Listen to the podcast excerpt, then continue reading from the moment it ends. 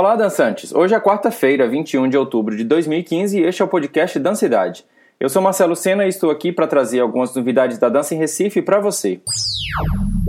Recife recebe hoje a Caminhada Rumos, é um encontro itinerante que o programa Rumos Itaú Cultural está fazendo em algumas capitais do Brasil com pessoas da comissão de seleção do programa, para esclarecer dúvidas e orientar o processo de inscrição no edital, falando também sobre os critérios de seleção para essa edição. O encontro vai ser aberto e vai ser no Mamã da Rua da Aurora, às 7 horas da noite.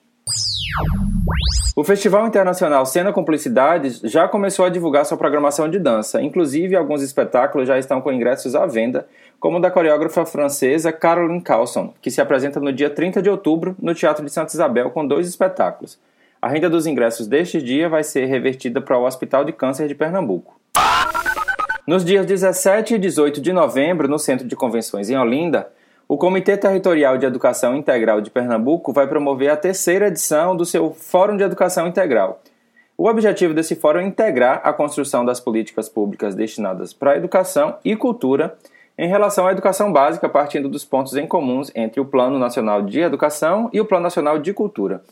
Na programação, além das conferências, painéis de debates, mesas temáticas e exposições, vai ter também a participação de patrimônios vivos de Pernambuco, mestre dos bens culturais e imateriais, que são registrados, e representantes de pontos de cultura do Estado. As inscrições que são gratuitas vão até o dia 31 de outubro pelo site da Fundação Joaquim Nabuco, que é o www.fundage.gov.br.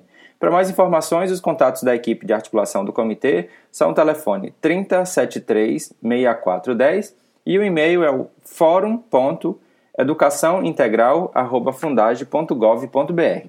Esse fórum conta com a parceria do Ministério da Educação, Ministério da Cultura, dos programas Mais Educação e Mais Cultura nas escolas, da Fundage e também das universidades federais locais. Hoje tem mais dois espetáculos no Festival Internacional de Dança do Recife. Às 7 horas da noite, no Teatro Apolo, acompanhe a gente que é do Rio de Janeiro, apresenta Do It, dirigido por Paulo Emílio Azevedo, e tem Jean Clay como intérprete criador. O festival comunicou ontem que um dos trabalhos dessa companhia não vai ser apresentado hoje como estava na programação, porque um dos artistas se machucou e ficou impossibilitado de dançar.